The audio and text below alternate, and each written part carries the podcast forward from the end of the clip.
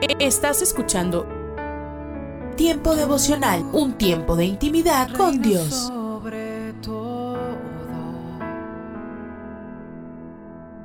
tu majestad inigualable es. Mi identidad está en la roca. Eh, Escucha y comparte. Comparte. Mi salvación en Tiempo devocional en las plataformas Spotify, Google Podcast, Amazon Music y donde quiera que escuches tus podcasts.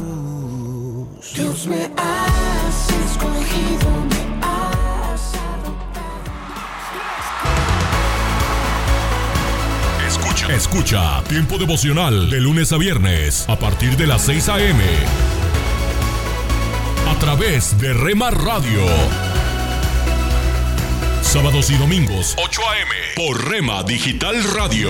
perdí sin esperanza y tú me encontraste en mi corazón. Sanaste Dios y sé que tú. Casa de Oración Santa Fe te invita a sus reuniones. Miércoles 8 pm, domingos 8 am y 11 am. Estamos ubicados. Plaza Santa Fe, Boulevard República de Honduras 104, Interior 9, Hacienda Santa Fe, Tlajomulco de Zúñiga, Jalisco. Casa de Oración Santa Fe, un lugar para adorar. Estos son los proverbios de Salomón, hijo de David. Día 2, capítulo 2. Querido jovencito, acepta mis enseñanzas, valora mis mandamientos, trata de ser sabio y actúa con inteligencia. Pide entendimiento y busca la sabiduría, como si buscaras plata o un tesoro escondido. Así llegarás a entender lo que es obedecer a Dios y conocerlo de verdad. Solo Dios puede hacerte sabio, solo Dios puede darte conocimiento. Dios ayuda y protege a quienes son honrados y siempre hacen lo bueno. Dios cuida y protege a quienes siempre le obedecen y se preocupan por el débil. Solo Él te hará entender lo que es bueno y justo y lo que es siempre tratar a todos por igual. La sabiduría y el conocimiento llenarán tu vida de alegría. Piensa bien antes de actuar y estarás bien protegido. El mal no te alcanzará, ni los malvados podrán contigo. Esa gente deja de hacer el bien para solo hacer el mal. Son felices haciendo lo malo y festejando sus malas acciones. Todo lo que hacen es para destruir a los demás. La sabiduría te librará de la mujer que engaña a su esposo y también te engaña a ti con sus dulces mentiras, de esa mujer que se olvida de su promesa ante Dios. El que se mete con ella puede darse por muerto. El que se mete con ella ya no vuelve a la vida. Querido jovencito, tú sigue por el buen camino y haz siempre lo correcto, porque solo habitarán la tierra y permanecerán en ella los que siempre hagan lo bueno. En cambio, esos malvados, en los que no se puede confiar, serán destruidos por completo. En el Evangelio de Juan capítulo 14, verso 26 dice, más el consolador, el Espíritu Santo, a quien el Padre enviará en mi nombre, Él os enseñará todas las cosas y os recordará todo lo que yo os he dicho. Hoy me gustaría tratar sobre el tema, el Espíritu Santo en mí. Dios anhela que trabajemos en una intimidad plena con el Espíritu Santo, dejando nuestra voluntad sujeta a Él. También que le confiemos cada responsabilidad y desafío que tengamos. Es fundamental que entendamos que el Espíritu de Dios desea tener el control pleno de nuestra agenda y todo lo que ésta incluya. Él debe tener la total libertad en nuestra vida, pues debemos recordar que no estamos construyendo nuestro reino, sino el de Él. Hacer al Espíritu de Dios nuestro socio implica llevar una vida exclusivamente de fe. Es importante comprender que todos los recursos de Dios son administrados por el Espíritu Santo y todo lo que nosotros necesitemos dentro del ministerio, Él ya lo posee. Por tal motivo, nuestra relación con el Espíritu Santo debe ser excelente. Hacer la obra de Dios es algo sobrenatural y lo que es imposible con medios humanos o por nuestra lógica es posible con su ayuda. Es fundamental tener una plena sensibilidad a la dirección del Espíritu Santo y estar siempre dispuestos a movernos de acuerdo a su guía, en la manera como Él desea hacerlo. Esto implica que nuestra mente tiene que ser renovada día a día. El único camino para renovar nuestra mente es a través de la palabra estando en su presencia diariamente, bebiendo de su espíritu, pues solamente con esa intimidad el velo es quitado y el mismo Señor nos revela lo que hay en su corazón, para que nosotros lo llevemos a cabo. El Espíritu Santo quiere tener intimidad con aquellos que rindan la totalidad de sus vidas a Él, no con aquellos que tratan de decirle cómo debe hacer Él las cosas. Siempre debemos estar sometidos a la guía que Él quiera darnos. Esto implica una dependencia total de Él en cada una de las áreas en las que nos desarrollemos. Todo esto lo logramos teniendo una vida de oración e intimidad con el Espíritu Santo. Es allí donde escuchamos su voz guiándonos en todo lo que debemos hacer. Cierta vez un hombre pidió una flor y una mariposa pero Dios le dio un cactus y una oruga. El hombre quedó triste pues no entendió por qué su pedido llegó errado. Luego pensó con tanta gente que atender y resolvió no cuestionar. Pasado algún tiempo el hombre fue a verificar el pedido que dejó olvidado. Para su sorpresa, del espinoso y feo cactus había nacido la más bella de las flores y de la horrible oruga se había transformado en una bellísima mariposa. Dios siempre hace lo correcto. Su camino es el mejor. Aunque a nuestros ojos parezca que todo está errado, si has pedido a Dios una cosa y has recibido otra, confía. Ten la seguridad que Él siempre te proporciona lo que necesitas en el momento adecuado. No siempre lo que deseas es lo que necesitas. Como Él nunca falla en la entrega de sus pedidos, Sigue adelante sin dudar ni murmurar. La espina de hoy será la flor del mañana. Le invito a que me acompañe en la siguiente oración. Amado Dios, gracias por la obra del Espíritu Santo. Gracias porque siendo el mismo Dios aceptó venir a vivir dentro de nuestros corazones. Gracias porque el conocer tu voluntad y hacer tu voluntad para nosotros es la más grande riqueza. Gracias por ser nuestro Dios, el que cuida de nosotros mientras estamos nosotros en esta tierra. Espíritu Santo, gracias por tu amor, por tu sencillez, por tu generosidad y por la bendición que nos has dado de hacer de nuestro cuerpo tu templo. Te amamos, Espíritu Santo, a la gloria de Jesús. Amén. Declare juntamente conmigo, más el consolador, el Espíritu Santo, a quien el Padre enviará en mi nombre, Él os enseñará todas las cosas y os recordará todo lo que yo os he dicho.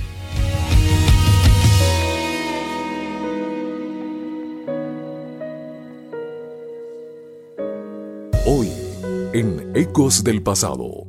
La integridad en la familia.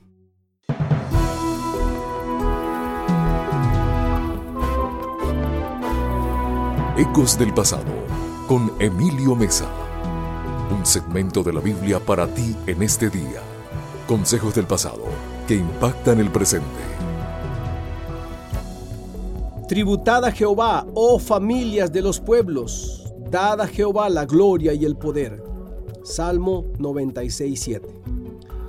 Desde el momento del matrimonio, la familia presupone plenitud.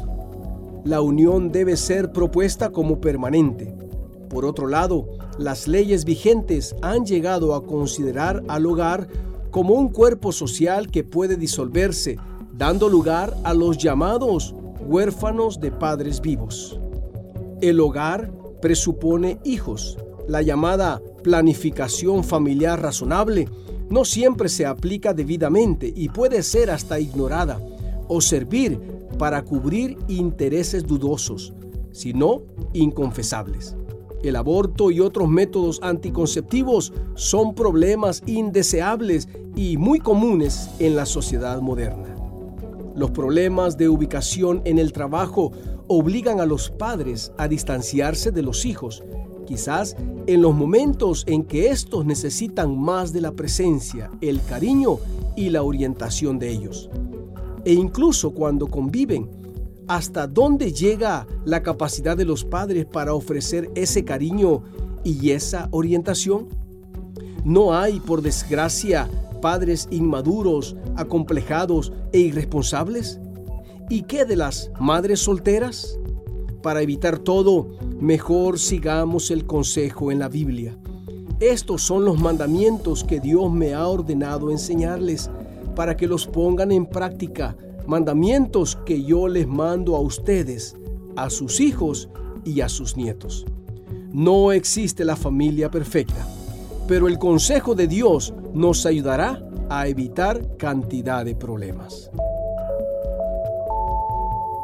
Dios, te damos gracias porque existen en el mundo muchas familias que te sirven y respetan tu nombre.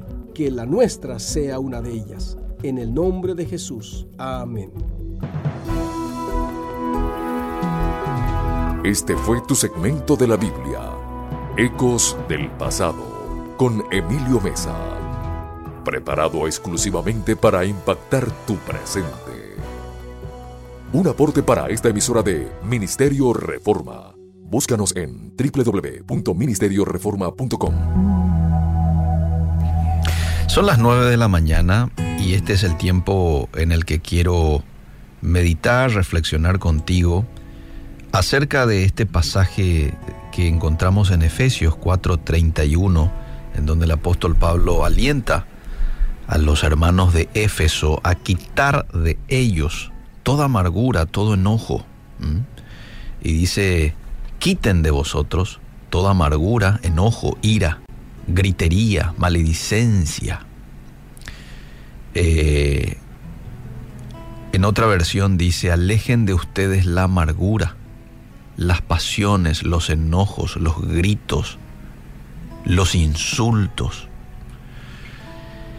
Eh, un enojo que no es bien administrado, entonces se convierte en un rencor, en un resentimiento, en una amargura.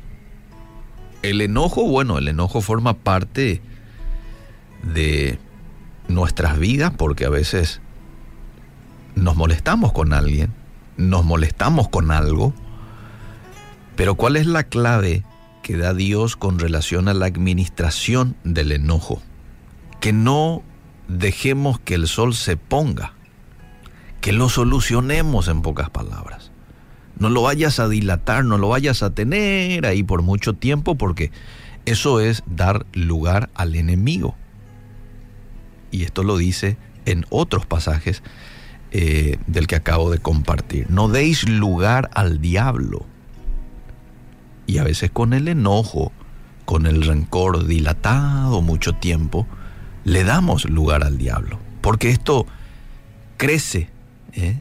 y afecta y un enojo que tenías así chiquitito, de pronto se maximiza. ¿Por qué? Porque le diste el lugar a que eso crezca y a que eso te dañe, porque el resentimiento y el rencor albergado por un periodo de tiempo son dañinos para nosotros y no solamente para nosotros, también para los demás.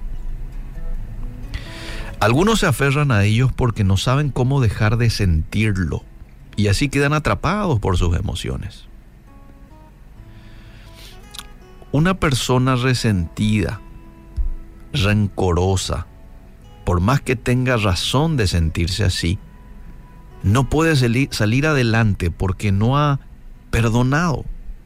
Esta persona se siente que es la víctima y en vez de superarse, culpa a los demás de todas sus desgracias. Piensa que el mundo está en su contra y que al resto le va mejor que a uno. Esta forma nos lleva, amable oyente, al conformismo y a quedarnos en el mismo lugar sin buscar una solución que nos permita vivir en libertad.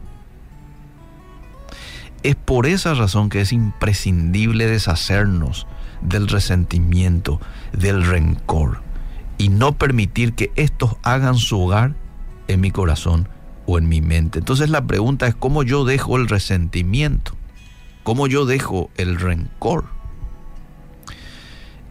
Y en primer lugar, para ser libre del resentimiento y del rencor, yo debo de reconocer que tengo ese sentimiento. Parece un consejo muy liviano, pero la verdad es que identificar y admitir lo que yo siento es el primer paso para superarlo. Yo tengo que reconocer que estoy enfermo, porque una vez que reconozco que estoy enfermo es cuando voy al médico. ¿Verdad? Generalmente no vamos al médico si yo pienso estoy sano. Pero cuando reconozco, entonces ahí es cuando busco ayuda. Lo mismo se da con esto. Yo tengo que reconocer que estoy ante una situación de sentimientos de amargura, de enojo, y necesito buscar ayuda. Necesito ser consciente de este mal sentimiento que está queriendo dominar mi mente o mi corazón. Entonces debo admitir que estoy sintiendo estas emociones para poder tratarlas. Número dos, canaliza tus emociones de una forma no destructiva. Resentirte y sentir rencor pueden hacerte gritar, enfadarte o actuar de una manera destructiva, pero en lugar de reaccionar negativamente, usa otros canales de expresión. ¿Cuál, por ejemplo, podría ser? Bueno, está científicamente comprobado que escribir es una forma efectiva de terapia. Escribir, algo que me está molestando. Charlarlo, hablarlo con la persona con quien está afectada mi relación. Sí, pero dirá alguien, tengo peligro de empezar a decirle cosas que no tengo que decirle. Bueno, un buen mecanismo ahí es hacerle partícipe a una segunda persona que venga de moderador a escuchar un poco lo que yo estoy diciendo y lo que estoy escuchando, o sea, lo que estoy hablando y lo que también la otra persona va a decir. Y esto se da principalmente en situaciones en donde ya hubo muchas heridas en una pareja, ¿verdad? Y siempre que hablamos nos decimos cosas que nos dañan. Entonces, bueno, hacelo con la participación de algún profesional, algún consejero, algún amigo que pueda venir de moderador. ¿eh? Esto también te va a ayudar. Cuenta hasta 10 antes de hablar. Cuando estamos abrumados por la situación y querés decir lo primero que se te viene a la mente, detente y cuenta hasta 10. Esto a veces parece algo muy sencillo, muy común, pero no lo es. Vos sabes que sirve. Sirve esto de contar hasta 10. De respirar profundo, dicen otros. Pero tomate el tiempo. No vayas a decir ya nomás ahí lo que querés decir en un momento de enojo. Tus palabras tienen el poder de herir y no debes usarlo con ese propósito. Solo porque alguien te causó daño, no tienes el derecho de hacer lo mismo. Recuerda que el dolor no se cura con más dolor. Controla tu lengua. Evita decir cosas que luego te generen más problemas. Y hay que decirlo, cuando estamos dañados, somos muy susceptibles a también dañar a otros. Es que nuestro corazón está dañado. Entonces, somos muy fáciles somos muy fáciles en dañar también a otros. Número cuatro, y esto es muy importante, enfócate en la gratitud. Los sentimientos negativos a menudo nos ciegan de las cosas buenas. Y vemos todo negativo, todo negro, cuando en realidad no es todo negativo, no es todo negro. Entonces ahí es importante que practiquemos la gratitud. A veces damos por sentado las personas, cosas y hasta la vida que tenemos. No la apreciamos hasta que estamos a punto de perderlas. Y solo nos lamentamos cuando ya no lo tenemos. ¿Mm? Para no vivir con remordimiento, debemos practicar la gratitud a diario y apreciar, lo que tenemos a nuestro alrededor. Si quieres ser más proactivo en tu gratitud, hace una lista y cada vez que sientas que el resentimiento se apodera de tus pensamientos, lee la lista y agradece por cada punto tu familia, tu trabajo, tu salud, la salvación, el Espíritu Santo que es tu compañero. Y así te vas a encontrar con tranquilamente 20, 30 motivos hoy para agradecer a Dios. Hacelo un poco. Y por último punto, decide perdonar. ¿Mm? Así como Cristo nos perdonó a nosotros, y vaya que nos sigue perdonando. Porque necesitamos todos los días, a veces fallamos todos los días y necesitamos de su perdón. Bueno, vos también, de la misma manera, ofrece el perdón a otros. Y no porque se lo merezcan, ¿eh? puede que no lo merezcan. Así como vos y yo tampoco merecemos que Dios nos perdone, pero sin embargo lo hace siempre y cuando nos acercamos a Él y le pedimos de todo corazón que nos perdone. Entonces, también perdona. Cuando vos perdonaste, quitas un peso de encima. No es algo que debes hacer por el beneficio de otro. No, es por vos. Esto es esencial para tu progreso.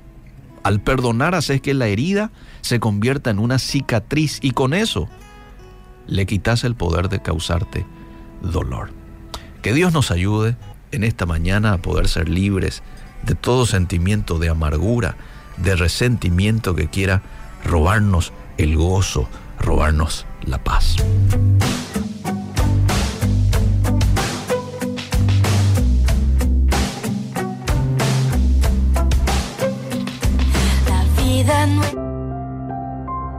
¿En cuántos ejemplos puedes pensar de la creación alabando a Dios? ¿Cómo puedes unirte a adorar diariamente a nuestro Dios? El pensamiento de hoy está escrito por William E. Crowder. William escribe. El basalto azulado es una variedad fascinante de roca. Al golpearlas, ciertas piedras de basalto resuenan con un sonido musical. Mancleohawk una aldea galesa cuyo nombre significa campana o piedras sonoras usó el basalto azulado para campanas de iglesia hasta el siglo XVIII. Es notable que las ruinas de Stonehenge en Inglaterra estén construidas con estas rocas, lo que hace suponer que el propósito original del monumento fuera musical. Algunos investigadores afirman que el basalto azulado de Stonehenge fue llevado desde Mancleohawk debido a sus particulares propiedades acústicas. Los sonidos musicales son también otra de las maravillas de la gran creación de Dios y nos recuerdan algo que dijo Jesús durante su entrada a Jerusalén el domingo de Ramos. Mientras la gente lo aclamaba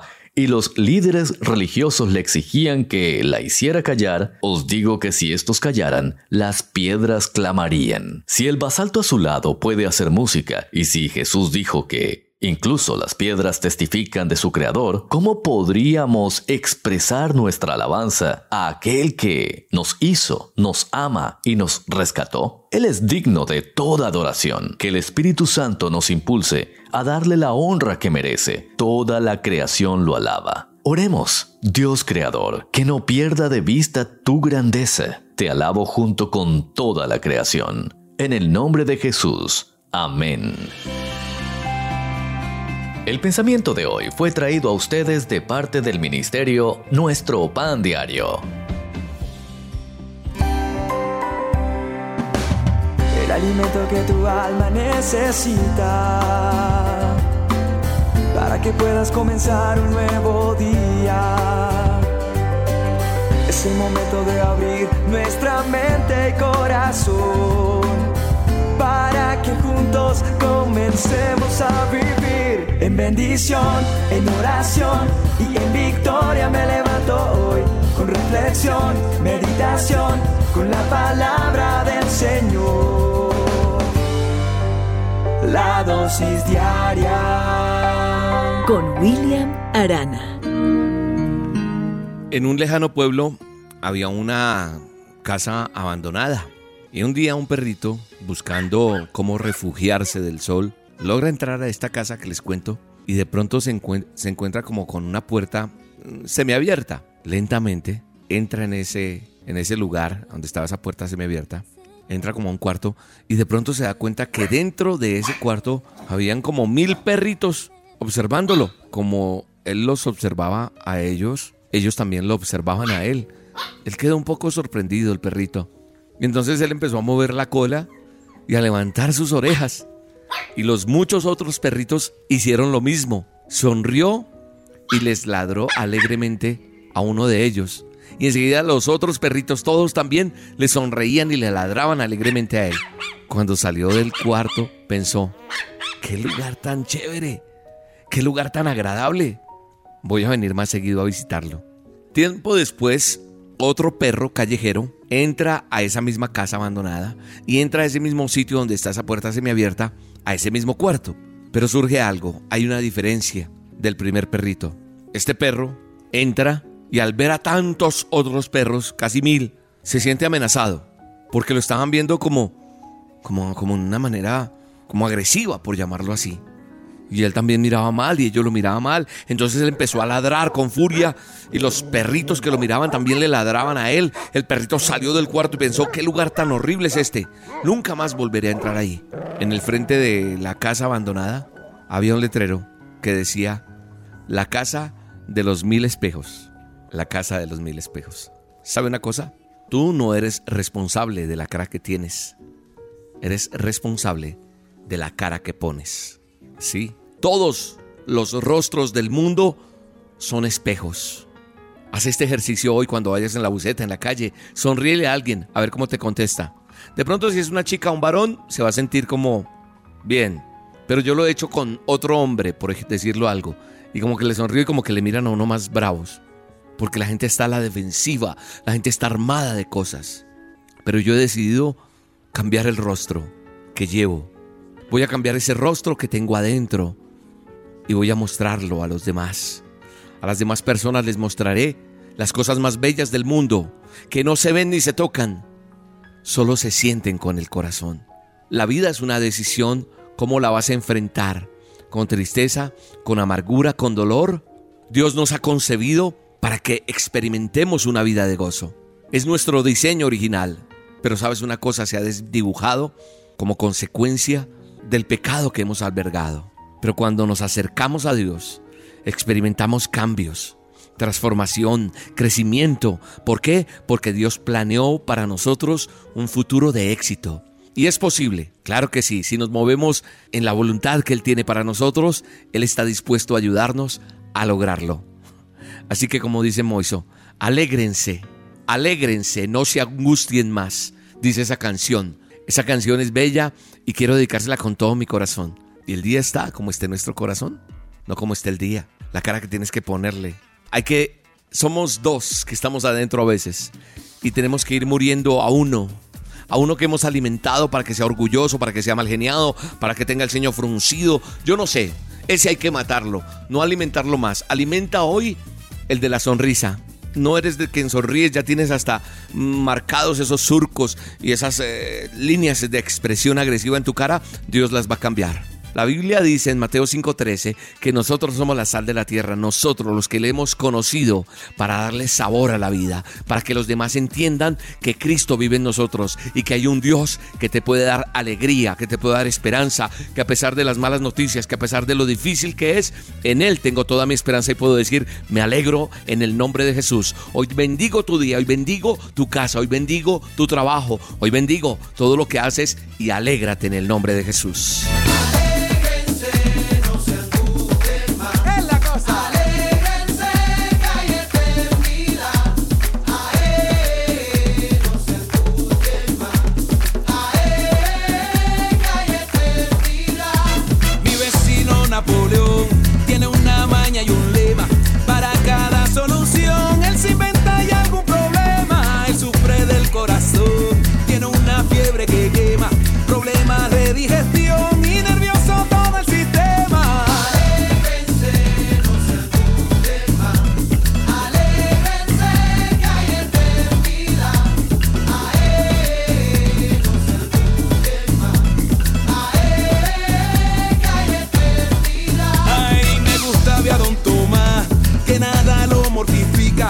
Bolsillos no hay nada y en su cara siempre hay sonrisa. Le pregunté cómo hacía y esto siempre lo predica. Alégrense cada día porque esta vida es bien cortica.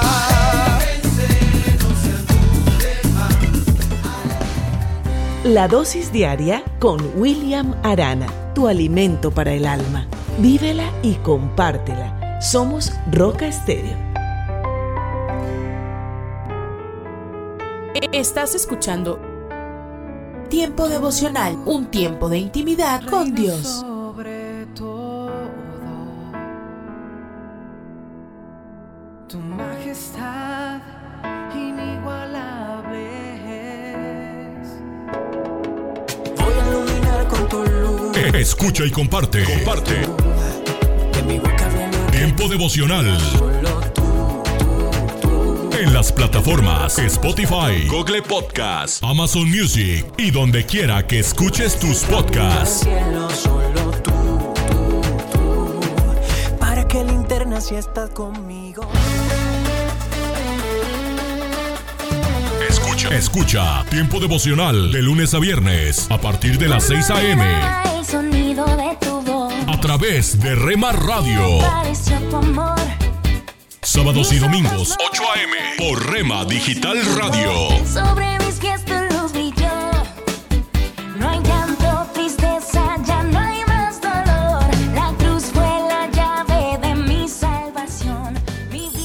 Casa de Oración Santa Fe te invita a sus reuniones. Miércoles 8 pm, domingos 8 am y 11 am. Estamos ubicados. Plaza Santa Fe, Boulevard República de Honduras 104, Interior 9, Hacienda Santa Fe, Tlajomulco de Zúñiga, Jalisco. Casa de Oración Santa Fe, un lugar para adorar. Hola lectores de la Biblia, bienvenidos a la sinopsis de la Biblia.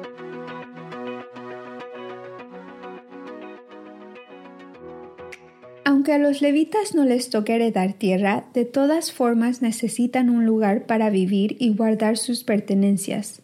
El plan de Dios para ellos es hacer que cada tribu tome un poco del perímetro de su tierra para los levitas, 48 aldeas en total. La tierra no se usa solo para alojar a los levitas, se usa también para instalar seis lugares conocidos como las ciudades de refugio, lugares donde pudieran vivir personas que cometieron un asesinato involuntario. Los levitas están a cargo de custodiar las ciudades de refugio para mantener la tierra limpia de asesinos. Es uno de los roles como servicio a las personas, por lo que es adecuado que las tribus donen tierra para esta causa. Dios establece estándares que constituyen la diferencia entre ser un homicida en comparación con ser un asesino involuntario, y esto implica sopesar los motivos del asesino. Esto es una cosa difícil que hacer, dado que no podemos ver los corazones de las personas como Dios puede, por lo que Dios establece algunas cosas que tienen a revelar los motivos. ¿Se conocía que esta persona odiaba a la persona que mató? ¿O usó una herramienta que seguramente podría causar la muerte? Si es así, entonces el vengador de sangre debe de vengar el asesinato, cuando hubiera habido dos testigos del asesinato. El papel del vengador de sangre estaba destinado al pariente masculino más cercano. Era su trabajo darle muerte al asesino. Un problema que podría surgir era que el pariente masculino más cercano quisiera buscar venganza incluso si la muerte hubiese sido accidental. Aquí es donde las ciudades de refugio toman parte. Aquellos que hubiesen matado a alguien por accidente podían ir a vivir a la ciudad de refugio, donde podrían estar a salvo del vengador de sangre. Pero si ellos dejan la ciudad de refugio, la suerte estaba echada. El vengador podría matarlos. Estas ciudades no eran como prisiones, eran más como el programa de protección a testigos. El asesino tenía que quedarse allí hasta que el sumo sacerdote muriera. La premisa detrás de esta ley es que solo la muerte puede expiar por el pecado a la muerte, incluso el pecado o la muerte por accidente. Y dado que el asesino involuntario no sería ejecutado, la muerte del sumo sacerdote se veía como la expiación por la muerte injusta que ocurrió bajo su tiempo de servicio. Mientras ellos continúan planeando sus divisiones de la tierra, algunos de la tribu de Manasés se dan cuenta que las cinco hijas de Zelofejad, quien era parte de su tribu, pueden perder su herencia de la tribu si se casan con personas fuera de su tribu, porque entonces sus tribus de sus maridos tomarían posesión de la tierra. Esto frustraría el propósito del nuevo decreto que Dios estableció en números 27. La posesión de la tierra era un asunto serio porque había sido delegada por Dios, por lo que necesitaban una forma de mantener la propiedad de acuerdo a los mandamientos de Dios. Moisés le habla a Dios sobre ello, luego informa a la gente del veredicto. Las personas que están preocupadas sobre esto tenían razón y es necesario que exista un plan establecido para ello. Las hijas de Zelofejad deben casarse con alguien de su propia tribu, entonces todo estará en el lugar que Dios planeó. Y las buenas noticias son que todas se casaron con alguien de su tribu. El libro termina de manera positiva. Todos tendrían provisión en el plan que Dios tiene para su gente. Vistazo de Dios. En algunas situaciones Dios da instrucciones con antelación, como con las ciudades de refugio. En otras situaciones tienen que acercarse a Dios con casos especiales, como con las hijas de Zelofejad. Algunas normas se establecen desde el comienzo y otras son establecidas a medida que progresan. En estas circunstancias vemos cuán accesible es Dios cuando necesitamos dirección y ayuda. Él no dice, averígualo por ti mismo, te di un cerebro o estoy muy ocupado o ya te dije todas las cosas importantes. No me importa lo que hagas con estas situaciones insignificantes. No, Él entra en detalle en las cosas que aparentemente son pequeñas. Entre los tres millones de personas, presta atención a estas cinco mujeres. Escribe una ley nueva abordando su situación a Él le importa. Esta es una de las maneras en que nos mantiene cerca. Con cada nueva necesidad, Él nos toma un poco más profundo en esta relación, recordándonos que nuestra principal y constante necesidad es por Él, su sabiduría y su guía. Debemos regocijarnos en que Él nos mantenga yendo a Él por dirección, porque Él es donde el júbilo está. La sinopsis de la Biblia es presentada a ustedes gracias a D-Group, estudios bíblicos y de discipulado que se reúnen en iglesias y hogares alrededor del mundo cada semana. Hola, les habla Junior Velázquez. Bienvenidos a Latido. Segunda de Corintios 5:20 nos dice que somos embajadores en nombre de Cristo. Por eso es importante estudiar las escrituras, amar a Dios y compartir su amor y su verdad con los demás, especialmente con los que aún no conocen del Mesías. Hay quienes han recibido a Cristo a través de la lectura directa de la palabra de Dios, pero la mayor parte del tiempo el Evangelio es transmitido de una persona a otra cuando comunicamos el mensaje de reconciliación con Dios, la necesidad de arrepentimiento de nuestros pecados y como Jesucristo pagó por ellos en la cruz, estamos siendo embajadores de Cristo en la tierra. Cristo nos comanda seguir su ejemplo y nuestra recompensa es la vida eterna. Latido les llega a través del ejército de salvación.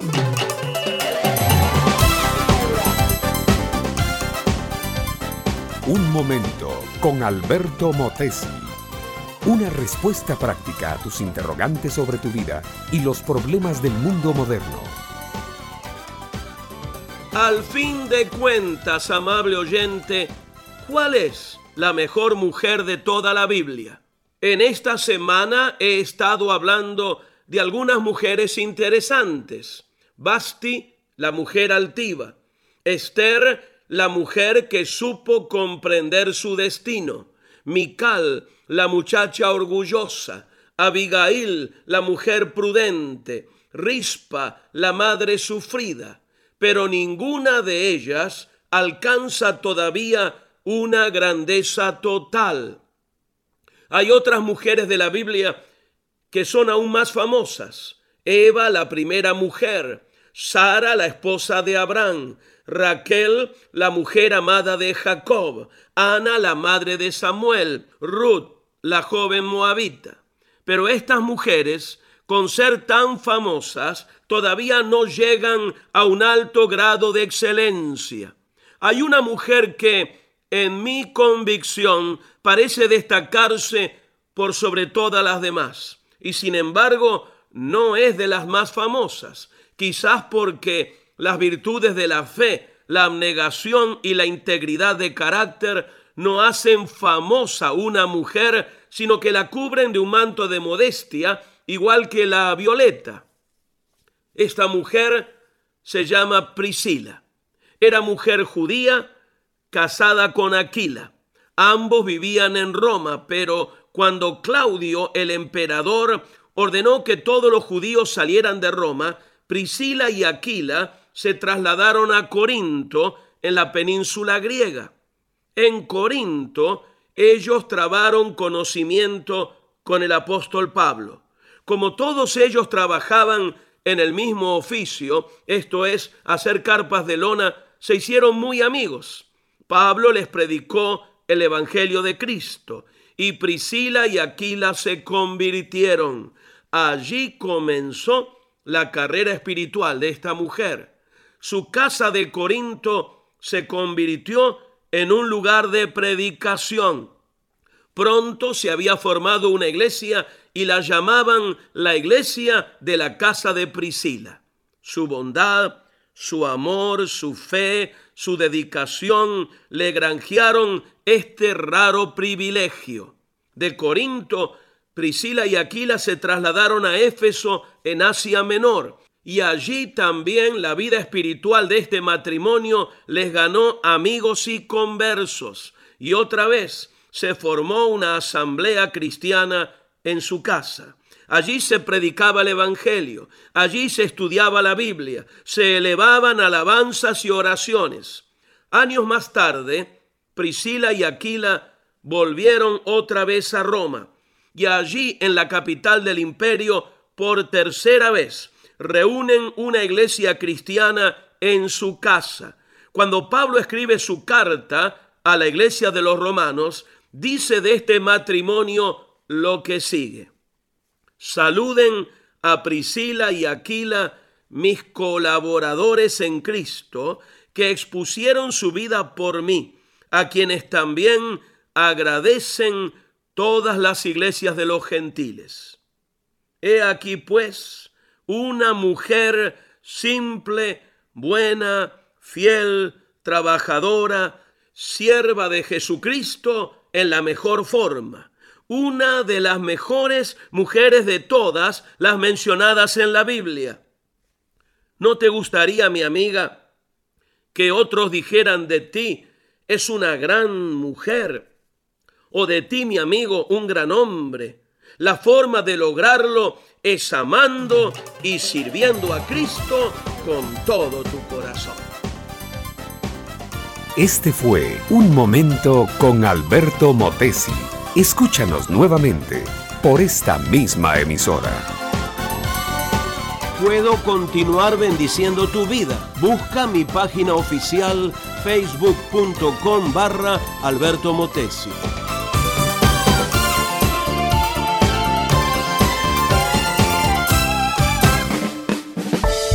Vivimos en una época en la que los valores como personas, como ciudadanos y como familia se han olvidado.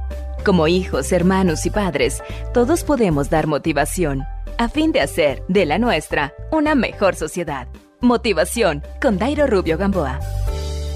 El hombre era un gran devoto del Señor. Pasaba horas orando por la mañana y por la tarde. Iba al templo regularmente y trabajaba honradamente para tener una vida cómoda. Siempre agradecía a Dios por su misericordia al darle una vida buena y feliz. Un día, cuando regresaba del trabajo, se topó con un hombre tullido que vestía harapos.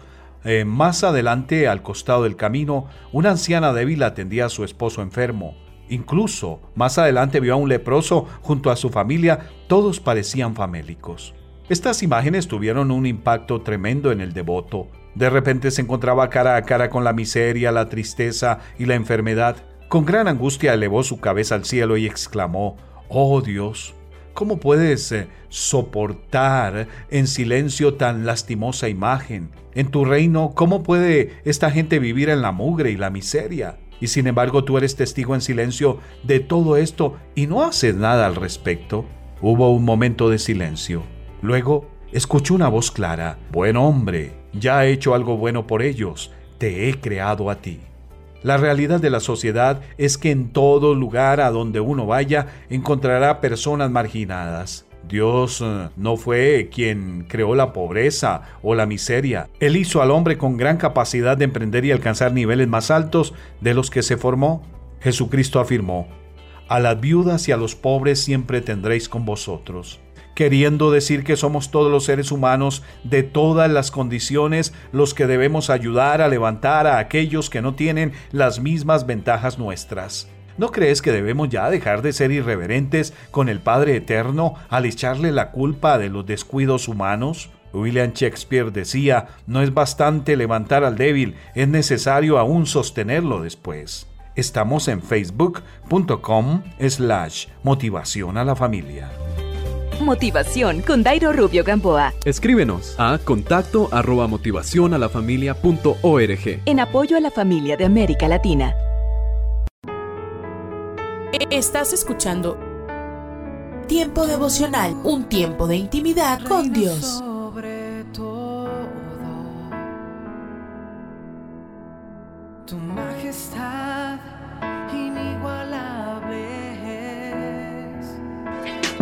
Presencia que cambió mi corazón.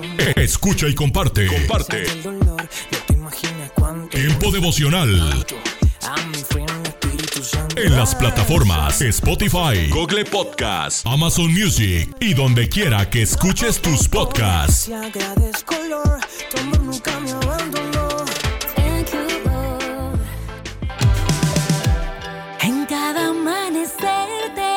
Escucha Tiempo Devocional de lunes a viernes a partir de las 6 a.m. A través de Rema Radio. Sábados y domingos, 8 a.m. por Rema Digital Radio.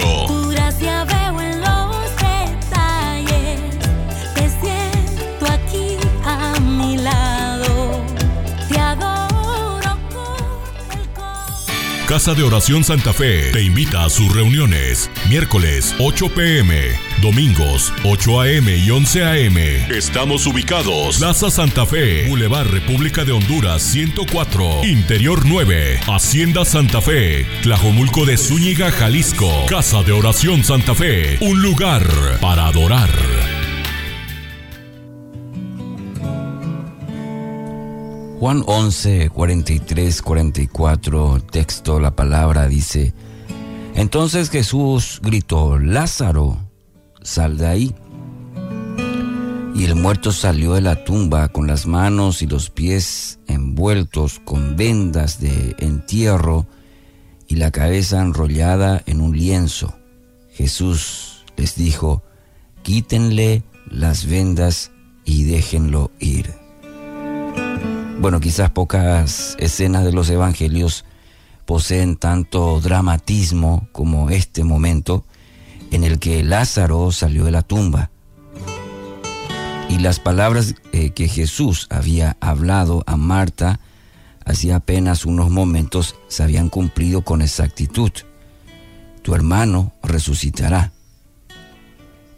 Y, y bueno, cuando hablamos de la improbabilidad de que esto tuviera un sentido literal, llevó a Marta, recordemos, a interpretar las palabras de Jesús en términos simbólicos. Yo sé que un día va a resucitar, en, eh, decía Marta eh, en cuanto a esto, pero estaba equivocada, porque poco tiempo después Lázaro apareció en persona ante el asombro de todos los presentes. Ahora, detengámonos ante esta figura que ha regresado de la muerte. Sin duda, su aspecto era extraño, emergía de la tumba en la misma condición que había sido enterrado Lázaro. Sin embargo, la imagen también eh, es como ofrecernos una simbología también de la vida. Y ahí es donde quisiera en esta mañana poder acercarnos. Eh, tal cual experimentamos muchos de los que estamos en la iglesia. Lázaro estaba vivo, pero no estaba en condiciones de afrontar aún los desafíos de la vida, porque sus pies, sus manos estaban atados con vendas y su rostro cubierto por un sudario. Así resucita Lázaro. Y por más que hubiera intentado eh, caminar, andar, no habría llegado muy lejos con, con esas limitaciones. Por esto Cristo vio necesario decir a los presentes, quítenle las vendas y déjenlo ir.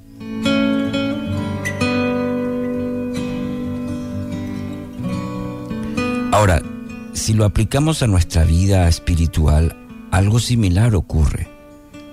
Muchos hemos pasado eh, en Cristo de muerte a vida. Recuperamos, tras conocer a Cristo, una perspectiva eh, y un propósito en nuestra vida. Nuestra existencia tiene un nuevo sentido, ¿no es cierto? No obstante, no obstante, no hemos avanzado mucho. No hemos avanzado en grandes distancias por el camino que Jesús nos señala. ¿Por qué? Porque estamos atados. Hay muchas ataduras que aún arrastramos de nuestro estado de muerte. Aunque hemos vuelto a vivir, nuestra condición sigue siendo similar a la que teníamos cuando estábamos muertos por causa de la atadura, como en el caso de Lázaro. Vivo, pero no podía andar. Vivo, pero no podía ir lejos. Vivo, ¿por qué? Porque estaba atado. En el ámbito espiritual, traducirlo de esta manera también, o ilustrarlo de esa manera también, querido oyente, que ocurre también en la vida espiritual. Hemos aceptado la invitación de Cristo, eh, tenemos una nueva vida, pero no avanzamos en la vida cristiana, en nuestra fe, en nuestra relación con Dios por ataduras. Las vendas y ataduras nos eh, restringen en, esos aspectos de la vida pasada, los, a los cuales aún no hemos sido, eh, dado apertura, acceso a Dios para que rompa esas ataduras. Por ejemplo, relaciones que no han sido sanadas, ofensas que no han sido perdonadas, hábitos en nuestra vida que no han sido abandonados. Eh, y todo esto puede constituir un bagaje demasiado pesado para arrastrar en la nueva vida que hemos recibido en Cristo. Atados, restringidos por esas cuerdas invisibles y entonces de esa manera acabamos estancados en el mismo lugar. Pasan los años, nuestra vida cristiana quizás, pero no experimentamos la vida victoriosa de la cual habla con tanto entusiasmo el, el apóstol Pablo. Y así hay mucha gente que vive la vida cristiana, pero atada sin vivir la plenitud que Cristo ofrece. Querido oyente, ¿no le parece que este es un buen momento para que esas eh, vendas sean quitadas, esas ataduras en nuestras vidas sean rotas realmente? Al igual que Lázaro, es interesante que Jesús dice, quítenles o quítenle las, las vendas.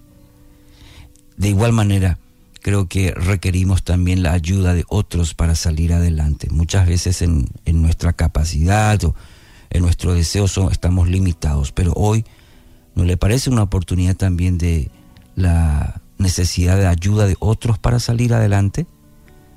Eh, entonces no te demores en pedir auxilio, en pedir ayuda. No podemos vivir todo lo que Cristo tiene para nuestra vida hasta que lleguemos a ser genuinamente libres. Y Dios hoy nos invita a vivir esa verdadera libertad, rotas las ataduras. Pan dulce para la vida. Reflexiones con Carmen Reynoso. En el mundo se puede vivir de dos maneras, llenos de ira, de amargura, de resentimiento, de hostilidad, de rencor, de frustración. Y por supuesto, con estas cualidades terminamos sin amigos, sin gozo, sin paz y sin felicidad. O podemos estar llenos del amor de Dios, dejando que éste fluya en nuestras vidas, compartiendo con otros, gozosos, felices, en paz con todos. El problema relacional mayor es el rencor. El rencor nos esclaviza, no nos permite olvidar el daño recibido, nos quita el gozo y nos impide disfrutar la paz. El amor de Dios nos habilita para perdonar. Y para los cristianos esto es muy importante. Dios nos ha perdonado multitud de pecados. Ella no se acuerda de ellos. Los enterró en lo profundo del mar. ¿Quiénes somos nosotros para no perdonar a nuestro prójimo? El perdón es una cualidad intrínseca del creyente. La fuente inagotable del amor es Dios y con su amor tú puedes amar. Pan dulce para la vida. Reflexiones con Carmen Reynoso. Un minuto con Dios, con el doctor Rolando Aguirre. Hay personas que están vivas pero han muerto en vida. Es decir, hay personas que subsisten, sobreviven y se han muerto a sus ganas de vivir aún viviendo. Lo más irónico de todo es que hay otros que darían lo que fuera por un día más de vida porque le han hallado el valor a la vida, pero su cuerpo físico está a punto de fallecer. El filósofo controversial Confucio, que muchas veces parecía estar confundido en su existencialismo extremo, profirió unas palabras que tienen algo de sentido. Él dijo, Aprende a vivir y sabrás morir bien. En otras palabras, la vida hay que vivirla bien y no estar muerto en vida. La vida cristiana se trata exactamente de morir para vivir. La vida espiritual solo se halla al morir viviendo. Es una paradoja diaria, pero muy efectiva. Debemos morir a nuestros intereses y a nuestro egoísmo para vivir en el espíritu. Debemos morir a nuestra terquedad para hallar los grandes propósitos que Dios tiene para nosotros. Debemos morir a nuestras necedades para que la sabiduría divina obre a través de nosotros.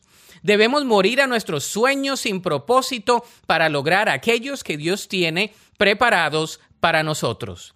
En fin, aprender a vivir en la vida cristiana es aprender a morir al yo diariamente. ¿Deseas aprender a vivir de esa manera?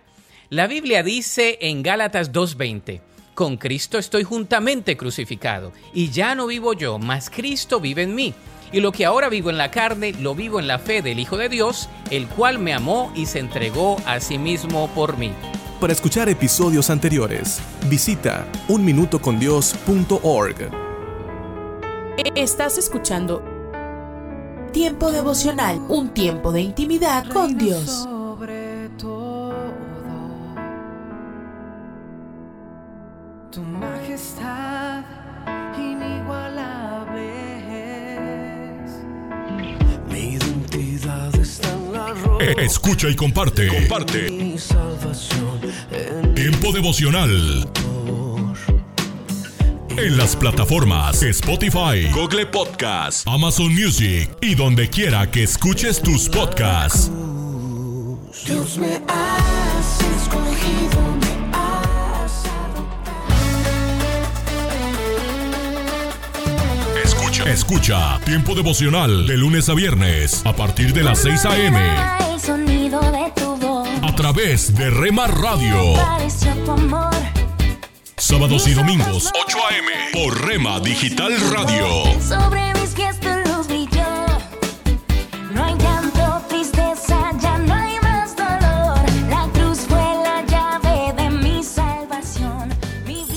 Casa de Oración Santa Fe te invita a sus reuniones. Miércoles 8 pm, domingos 8 am y 11 am. Estamos ubicados. Plaza Santa Fe, Boulevard República de Honduras 104, Interior 9, Hacienda Santa Fe, Tlajomulco de Zúñiga, Jalisco. Casa de Oración Santa Fe, un lugar para adorar. Cuando nos encontramos en momentos difíciles, olvidamos que la vida continúa, pero ante cualquier situación debemos aferrarnos a la fe y a la esperanza.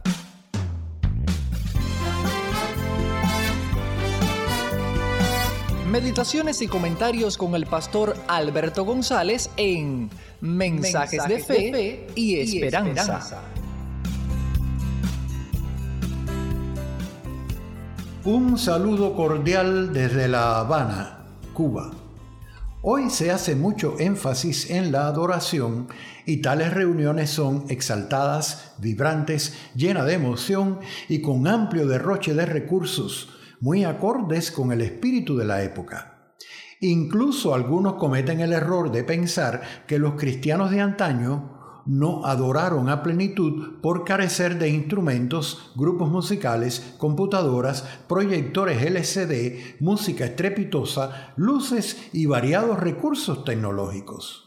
A veces temo que toda esa ingeniosa conjunción tecnológica de instrumentos, equipos, arte y profesionalidad esté desvirtuando el verdadero significado de la adoración. ¿Acaso adorar es un disfrute emocional en momentos precisos cuando concurren multitud de personas y derroche de recursos? Un prestigioso grupo musical fue invitado a un culto de aniversario de una iglesia pequeña en otra localidad. El director viajó temprano, llevó los equipos y preparó todo con tiempo. En la noche, el pequeño templo estaba abarrotado de personas. Los instrumentos llenaban la plataforma y casi la tercera parte de todo el salón del templo. Al rato se supo que el ómnibus en que viajaba el grupo musical se rompió y no llegaría a tiempo. El director, paralizado con la noticia, exclamó, ¿Cómo vamos a adorar ahora? Sin el grupo no se puede hacer nada. Una diaconisa, campesina humilde, con un gran corazón y una fe gigantesca, intentó animarle. ¿Cómo vamos a adorar ahora? Dices. Adorando, hombre, adorando. El director la miró con disgusto evidente. Mire, prosiguió la mujer, ustedes tocan y cantan muy bonito, pero no me mire así, hermano. Dios no necesita tantos aparatos ni tanta bulla para que sus hijos le adoren en espíritu y en verdad. ¿Cómo dice que no se puede hacer nada? Aquí vinimos a adorar a Dios y lo haremos sin necesidad de esos tarecos. No se angustie más y comience. Usted dirige y nosotros adoramos con todo nuestro corazón. No faltaba más. El director, ofendido por las palabras aparatos, bulla y tarecos, mantuvo que era imposible dirigir a una congregación en una verdadera adoración de esa manera. Y se marchó. Estaba tan contrariado que ni siquiera pudo participar en el culto. Es magnífico contar con todos los recursos posibles para utilizarlos en la adoración, pero esta no depende de ellos para que sea genuina o verdadera. La adoración, más que una actividad ocasional, es el pulmón natural de la vida cristiana. Solo si se vive adorando todo el tiempo, la reunión eventual de adoración tiene sentido. Más que una ceremonia elaborada y llena de atractivos e instrumentos musicales, la adoración depende de nuestros corazones. Por ello podemos adorar en todo momento y circunstancia. Acabas de escuchar una emisión más de Mensajes de Fe y Esperanza. Puedes escribirnos por correo postal a la siguiente dirección: Pio Box 8700, Cari, NC 27512, Estados Unidos. También puedes enviar un correo electrónico a feyesperanza.transmundial.org. Gracias por la sintonía y la esperamos en el próximo programa de Mensajes, de, fe y esperanza.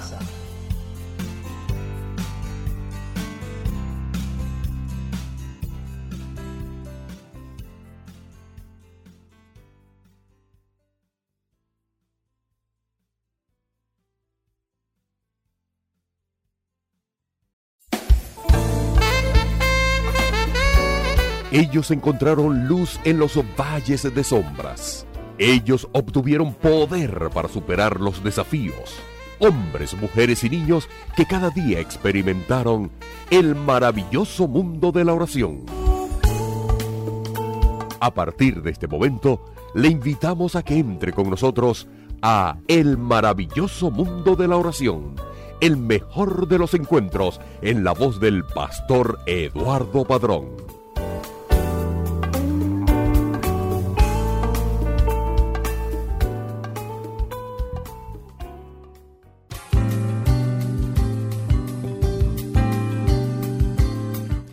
Saludos, oyente amable, amiga y amigo. Eduardo Padrón les da la bienvenida al maravilloso mundo de la oración, deseando de todo corazón que el Dios nuestro esté bendiciéndole y también que su vida de oración esté siendo rica y provechosa.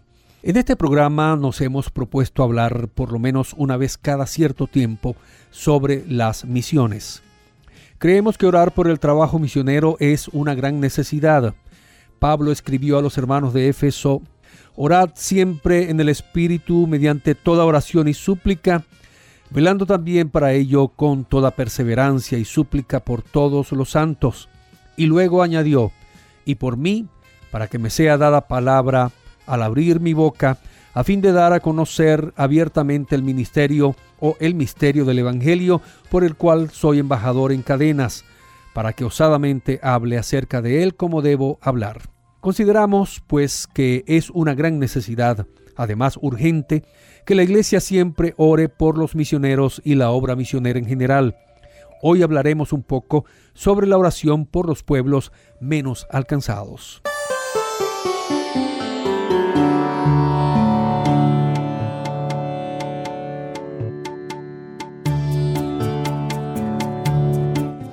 Hay personas en la vida que les cuesta creer que pueden alcanzar algo. ¿Los conoce? Aún no han comenzado y ya creen que es imposible tener éxito o llegar a la meta. Solo trate de imaginarse al apóstol Pablo siendo víctima de un pensamiento tan negativo. Sin duda que no podemos imaginarnos a Pablo con un temor de esta naturaleza. Él escribió una vez, pero por ningún motivo considero la vida valiosa para mí mismo con tal de acabar mi carrera y el ministerio que recibí del Señor Jesús para proclamar solemnemente el Evangelio de la gracia de Dios. Esto lo hallamos en Hechos 20:24. Estas palabras son reveladoras de un espíritu conquistador, de alguien que puso su mirada en Cristo, en la meta y en el desarrollo de la misión que se le había encomendado. Sin embargo, ese gigante de la fe y del compromiso misionero no pudo hacerlo solo. No podía llevar adelante su misión si no recibía apoyo. Por tanto, solicitó la oración de la iglesia y dependía también, por supuesto, de su aporte. A los filipenses les dijo, y también sabéis vosotros, oh filipenses, que al comienzo del Evangelio, cuando salí de Macedonia, ninguna iglesia compartió conmigo en cuanto al dar y al recibir, sino solamente vosotros porque aún a Tesalónica me enviasteis una y otra vez para mis necesidades. Humanamente hablando, amigo oyente, no sabemos cómo hubiera avanzado la obra encomendada a Pablo sin esta ayuda. Seguro que Dios hubiera usado cualquier otra fuente, pero el hecho es que la obra misionera desde el principio necesitó del apoyo en recursos y en oración de la iglesia. Para el apóstol Pablo era importante que el Evangelio se predicara en aquellos pueblos donde aún no se había hecho. Esta era su filosofía misionera. Es curioso que muchos hoy, e incluso unas cuantas iglesias, no contemplen ni evalúen esta filosofía paulina. Note lo que les escribió a los creyentes de Roma. Y de esta manera me esforcé a predicar el Evangelio. Y escuche bien, no donde Cristo ya hubiese sido nombrado, para no edificar sobre fundamento ajeno, sino como está escrito, aquellos a quienes nunca les fue anunciado acerca de él verán, y los que nunca han oído de él entenderán. Romanos 15, 20 y 21. El hecho entonces es que la iglesia, al participar del trabajo misionero, debe tener presente que esa labor también incluye una sana preocupación por aquellos pueblos, personas, lugares donde el Evangelio aún no ha llegado. En pocas palabras, los menos alcanzados. ¿Qué significa esto de pueblos menos alcanzados? Los pueblos menos alcanzados son aquellos lugares o personas a los que también se les llama pueblos escondidos.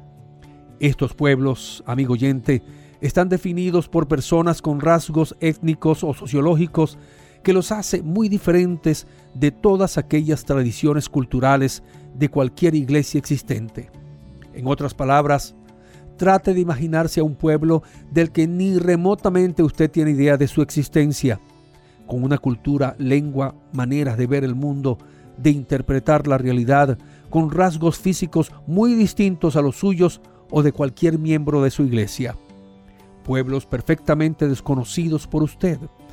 Estos son los menos alcanzados o pueblos escondidos por ser desconocidos por muchas iglesias. Pero también hay que pensar que, por ser tan distintos, las estrategias evangelísticas que se usan tradicionalmente para comunicar el mensaje del Evangelio, con ellos no dan resultado. Es necesario implementar las llamadas estrategias de misiones. Por ejemplo, si se va a fundar alguna iglesia indígena, hay que hacerlo dentro de sus tradiciones culturales muy particulares. ¿Sabía usted, amigo, amiga, que estos pueblos menos alcanzados equivalen hoy a 2.3 millones de personas con muy pocas probabilidades de escuchar y creer el Evangelio de Jesucristo? Para la iglesia que toma muy en serio la misión que el Señor Jesucristo nos dejó, estas estadísticas tienen que motivar por lo menos la oración o el cultivo de una visión misionera en su seno. Finalmente tenemos que señalar a fin de promover la oración por las misiones, que estos pueblos son llamados no alcanzados porque no existe una comunidad autóctona de creyentes en Cristo de la misma etnia con número y recursos adecuados para evangelizar a su mismo grupo y por tanto requieren de la ayuda de misioneros transculturales. Recuerde, se le llama escondidos por estar tradicionalmente fuera de la atención y los propósitos misioneros de la iglesia. Entre estos pueblos está el bloque musulmán, el hindú, el bloque budista, el de los grupos tribales y el de los chinos. Amigo oyente, la tarea está sin duda inconclusa. Mientras la iglesia no despierte a esta realidad de los pueblos no alcanzados o menos alcanzados y, por desconocimiento o desinterés, no sean incluidos en sus planes, la tarea de ir por todo el mundo y hacer discípulos estará incompleta. Oremos por los pueblos no alcanzados. Oremos por los misioneros que hoy trabajan entre ellos y por nuevos misioneros. Oremos para que la iglesia tenga un verdadero despertar hacia la obra misionera.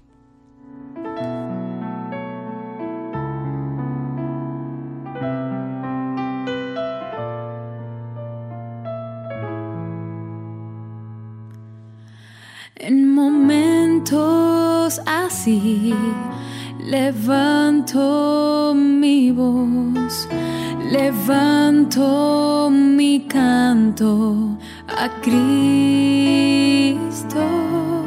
en momentos así. Levanto mi ser, levanto mi alma a Él. Cuánto te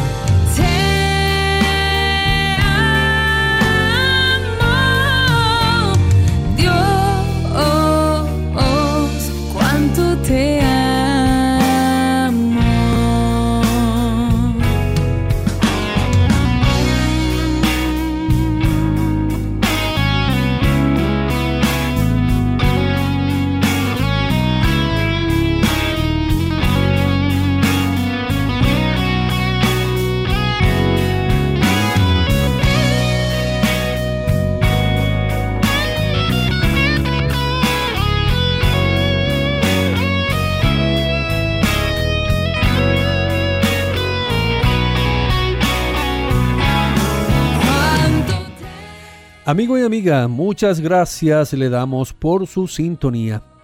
Le invitamos para nuestro próximo encuentro en el maravilloso mundo de la oración.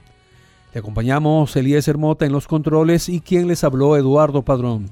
Y recuerden que la vida de oración es la que nos da verdadero ánimo y sin ella no habrá genuino avivamiento.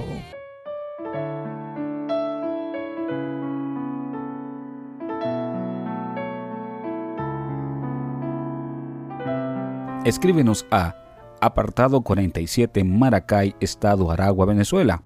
También puedes escribirnos a nuestro correo electrónico oración arroba transmundial.org.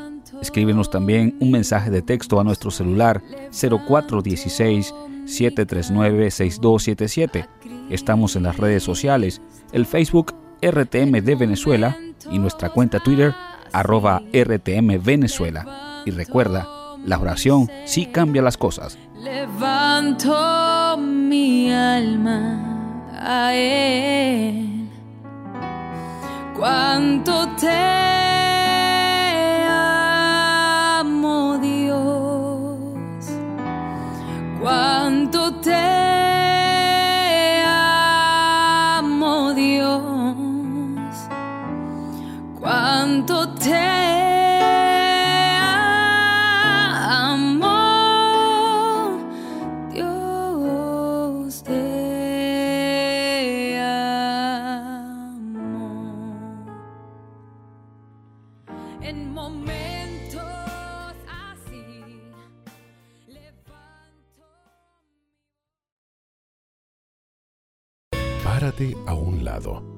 Observa el paisaje a tu alrededor.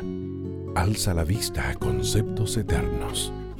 Recuerda que lo esencial es lo invisible a los ojos.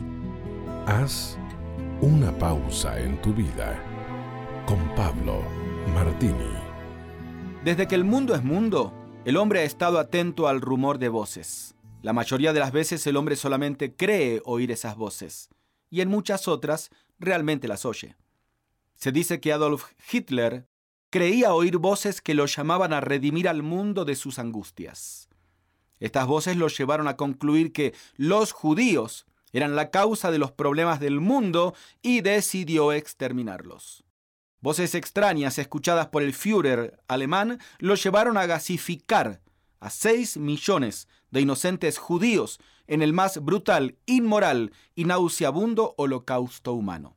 Él dijo, yo cumplo órdenes que recibo de la providencia. No hay poder sobre la tierra capaz de conmover ahora al imperio alemán, ya que la divina providencia ha querido que yo cumpla plenamente la obra germánica. Sí, esa voz me habla. Entonces yo sé que el tiempo de actuar ha venido. De ahí el peligro de escuchar y dar crédito a voces extrañas, porque fácilmente te pueden conducir a la delusión. De que hay voces extrañas que hablen y que su rumor se escuche, no debe cabernos la menor duda. También Jesucristo habló de este fenómeno cuando afirmó, al extraño no seguirán, sino que huirán de él porque no conocen la voz de los extraños. Juan 10:15. Ciertamente hay voces que proceden de fuentes extrañas. La escritura advierte la de los falsos profetas que vendrían al mundo hablando lisonjas para desviar al hombre de la verdad.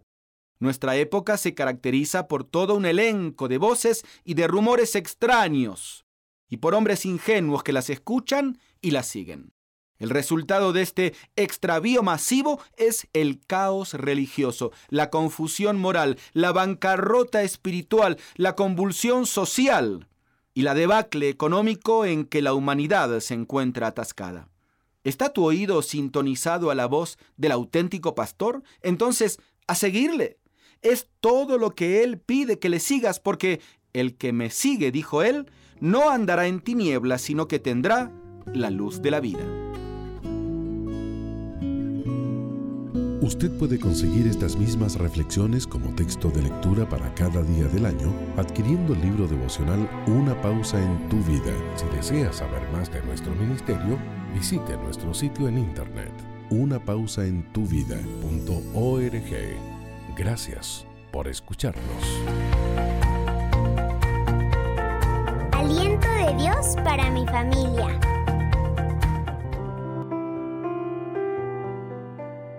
Cuando seas perseguido o quieran dañar a alguien de tu familia, te queda el mejor recurso.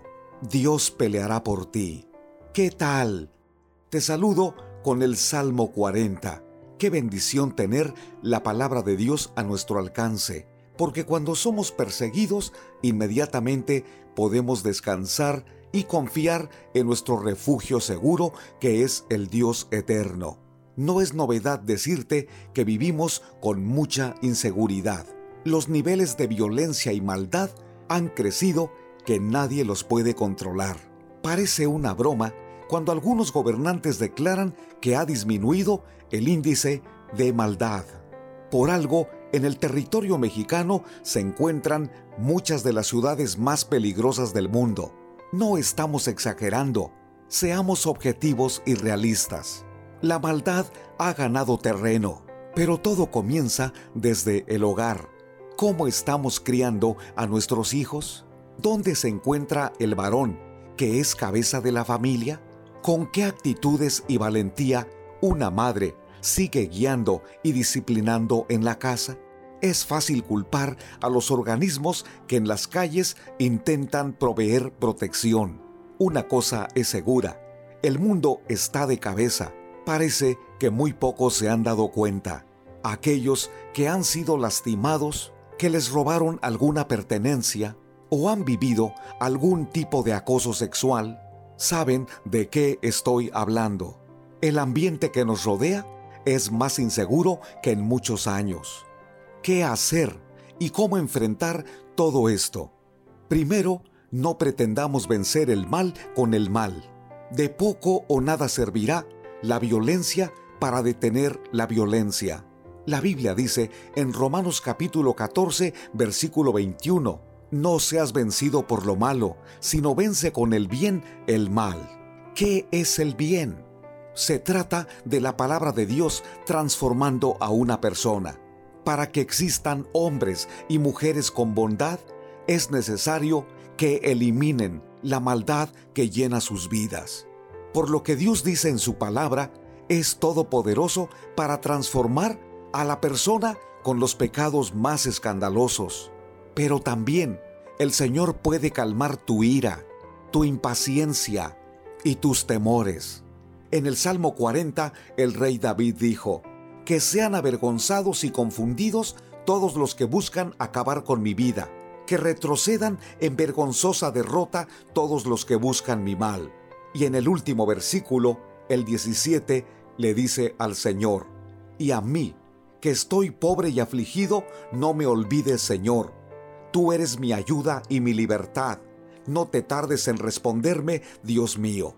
Aquí está la clave para saber movernos cuando alguien atenta contra nuestra vida o ha pretendido hacer daño a algunos de los nuestros. Refugiémonos en Dios. Pidamos con todo nuestro corazón que el Señor guarde nuestra vida.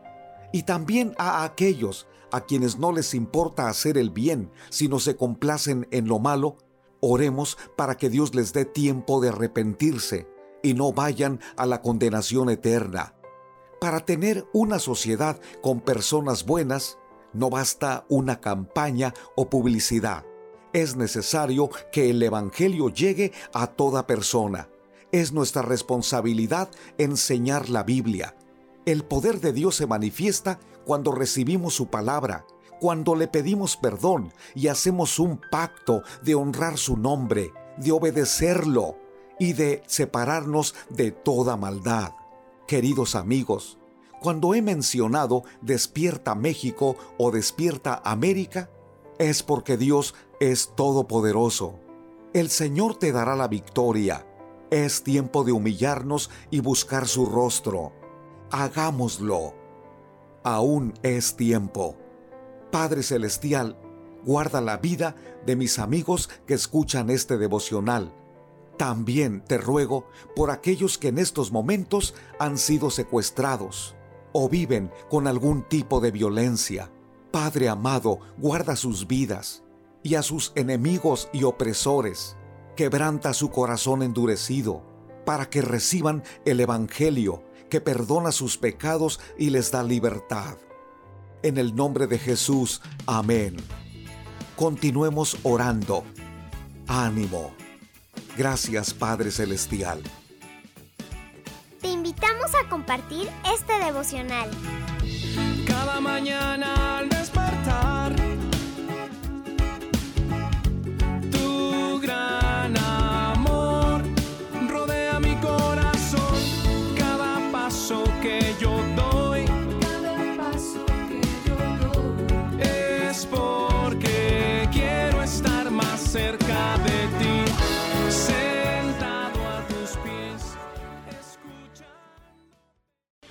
Solo una voz inspira tu vida, inspira tu vida. Una voz de los cielos, con el pastor Juan Carlos Mayorga. Bienvenidos.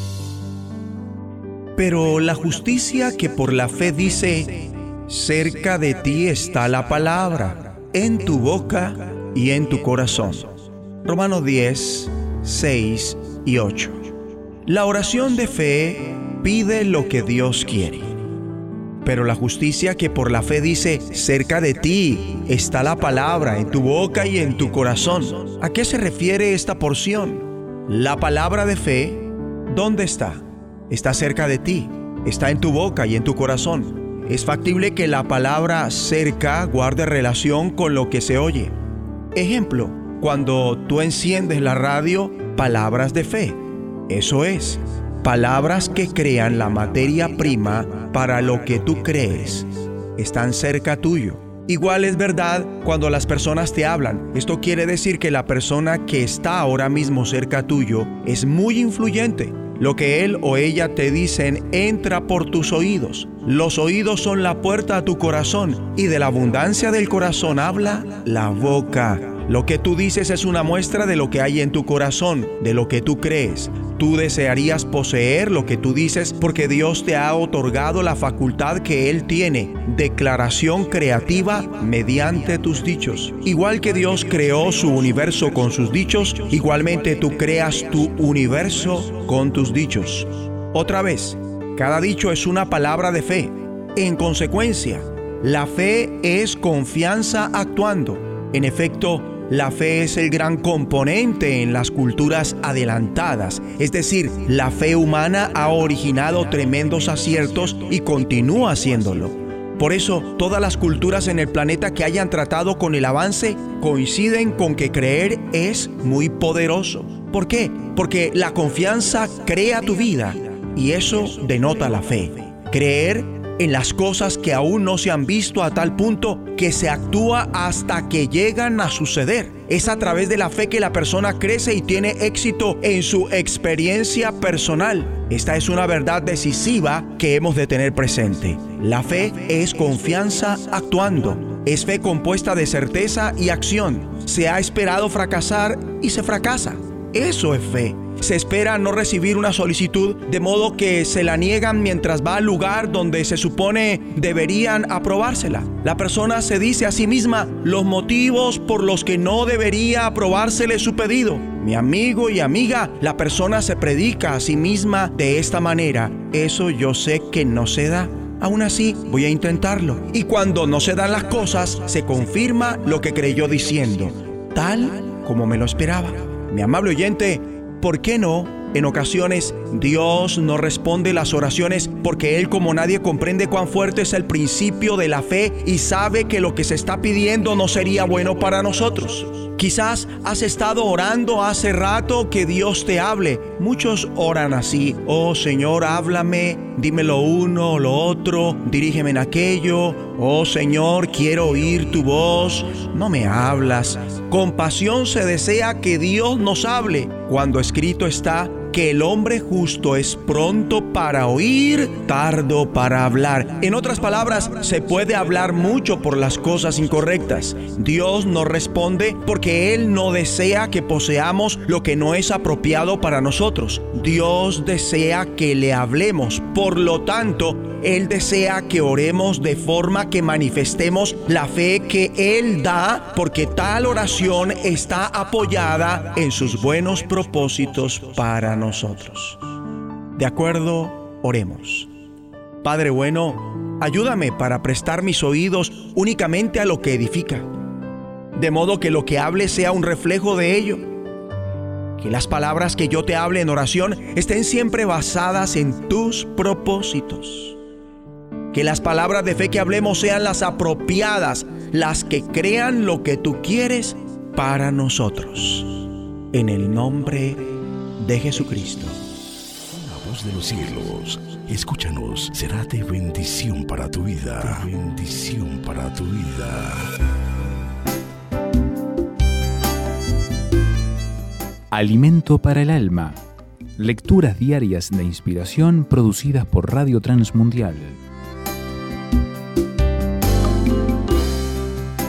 ¿Para qué orar? Preguntaron a una persona, ¿cuál es tu receta para verte joven a pesar de tu edad? Y contestó, mis ansiedades, preocupaciones, todo lo que me turba lo paso a Dios en oración.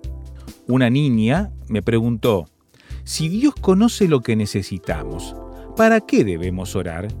La respuesta, me he dado cuenta, es interminable. Cada año de mi vida le sigo sumando más reflexiones. Él conoce todo, pero quiere saberlo de nuestra boca. No se trata solo de pedir cosas. Orar nos ayuda a construir una relación con Dios, nos pone en contacto, reconocemos que lo necesitamos, que no somos autosuficientes, ejercitamos nuestra fe en Dios. Orar pone orden a nuestros pensamientos e inquietudes, ayuda a examinar nuestras verdaderas intenciones. Llegamos a desistir de lo que íbamos a pedir, reafirma nuestra fidelidad. Como abogado comparecí a una audiencia de un enfrentado juicio entre hermanos. Mi cliente no apareció, se olvidó y estaba a 100 kilómetros de ahí. La secretaria del juez me preguntó qué pasaba con mi cliente y le dije la verdad. Me sugirió que no mencionara el olvido y que dijera que estaba enfermo. Le dije que no mentiría y en la sala de espera oré en silencio a Dios, pues la sanción era perder el juicio. El juez nos llamó enterado por su secretaria de lo que le dije, decidió suspender la audiencia. El otro abogado protestó y con razón, pero el juez se mantuvo y suspendió la audiencia y nos salvamos. Se señaló nueva audiencia y ese juicio lo ganamos. Nunca olvidaré lo allí vivido y no lo quiero volver a vivir, pero Dios respondió, por eso hay que orar siempre. Orando nos instruimos, decía Lutero. Meditación escrita por Marcel Legarra, Uruguay.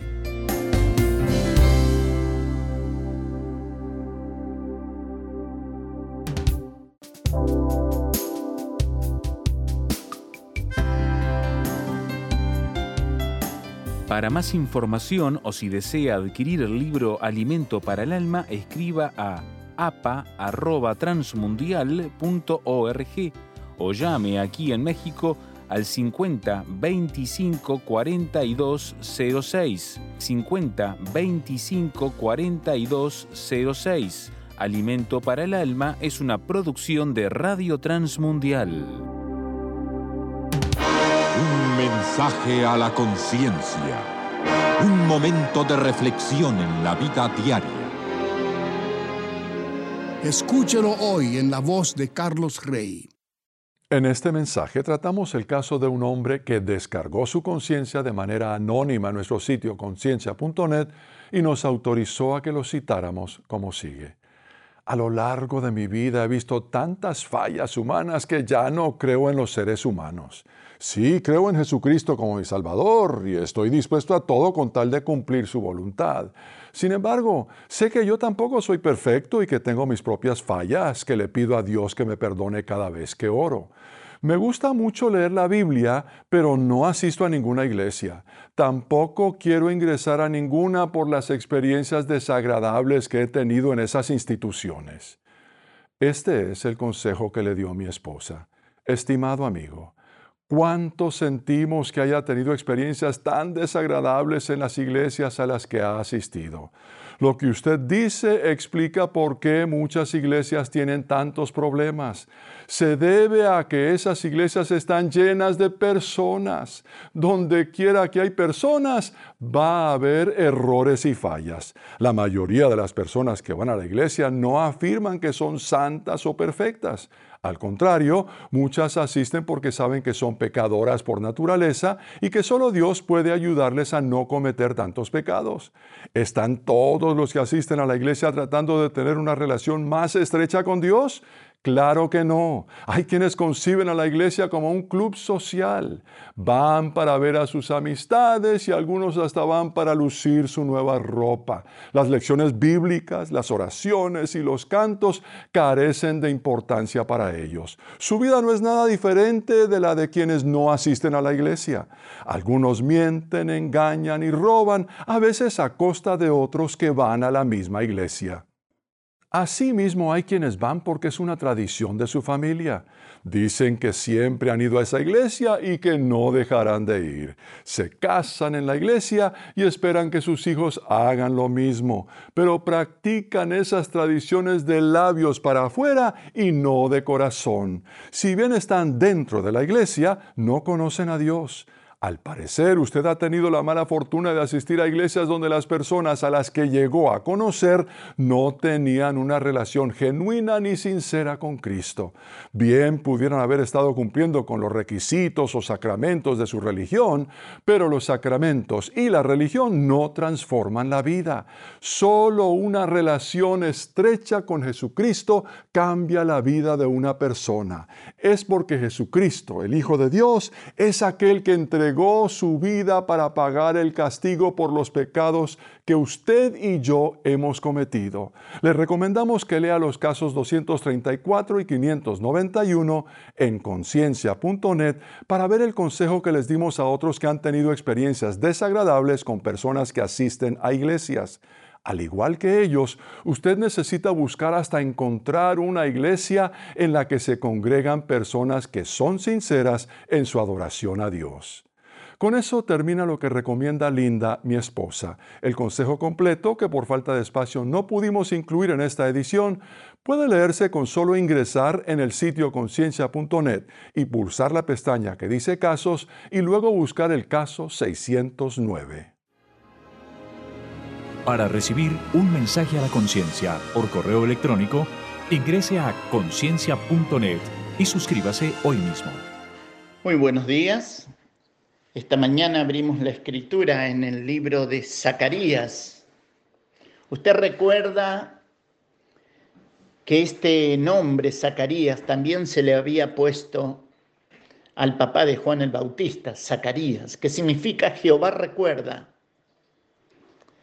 Y la mamá de Juan el Bautista se llamaba Elizabeth, que significa la gracia de Dios. Cuando usted junta los dos nombres, significa Jehová recuerda la gracia de Dios. Y este Dios que recuerda sabía que había una profecía escondida entre los profetas. Y allá en el año 520 antes de Cristo, un profeta llamado Zacarías, Jehová recuerda, el hijo de Ido, este profeta escribiría en Zacarías capítulo 9, verso 9. Alégrate mucho, hija de Sión, y da voces de júbilo, hija de Jerusalén. He aquí que tu rey vendrá a ti, justo y salvador, humilde y cabalgando sobre un asno, sobre un pollino, hijo de asna. Hermoso versículo, ¿verdad? El versículo 9. Porque este Dios que recuerda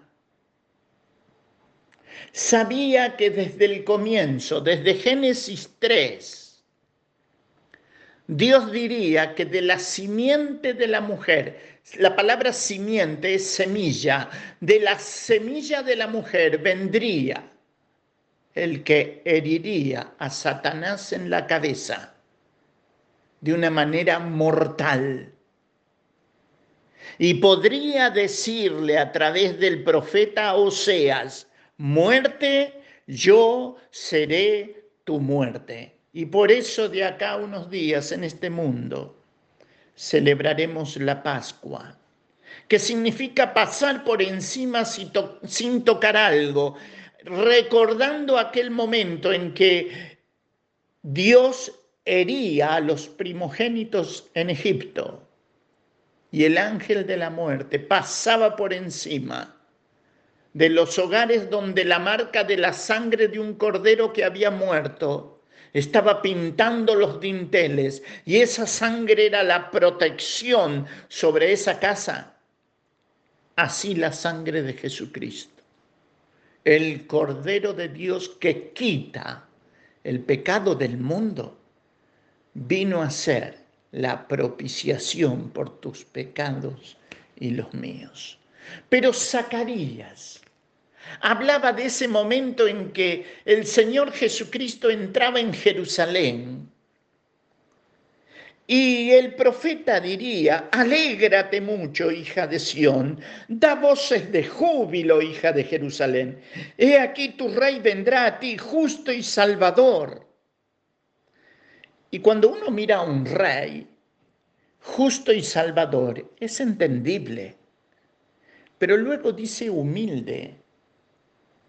¿Sabe? En, lo- en el tiempo de los romanos, manso y humilde eran la característica de los esclavos, de los siervos.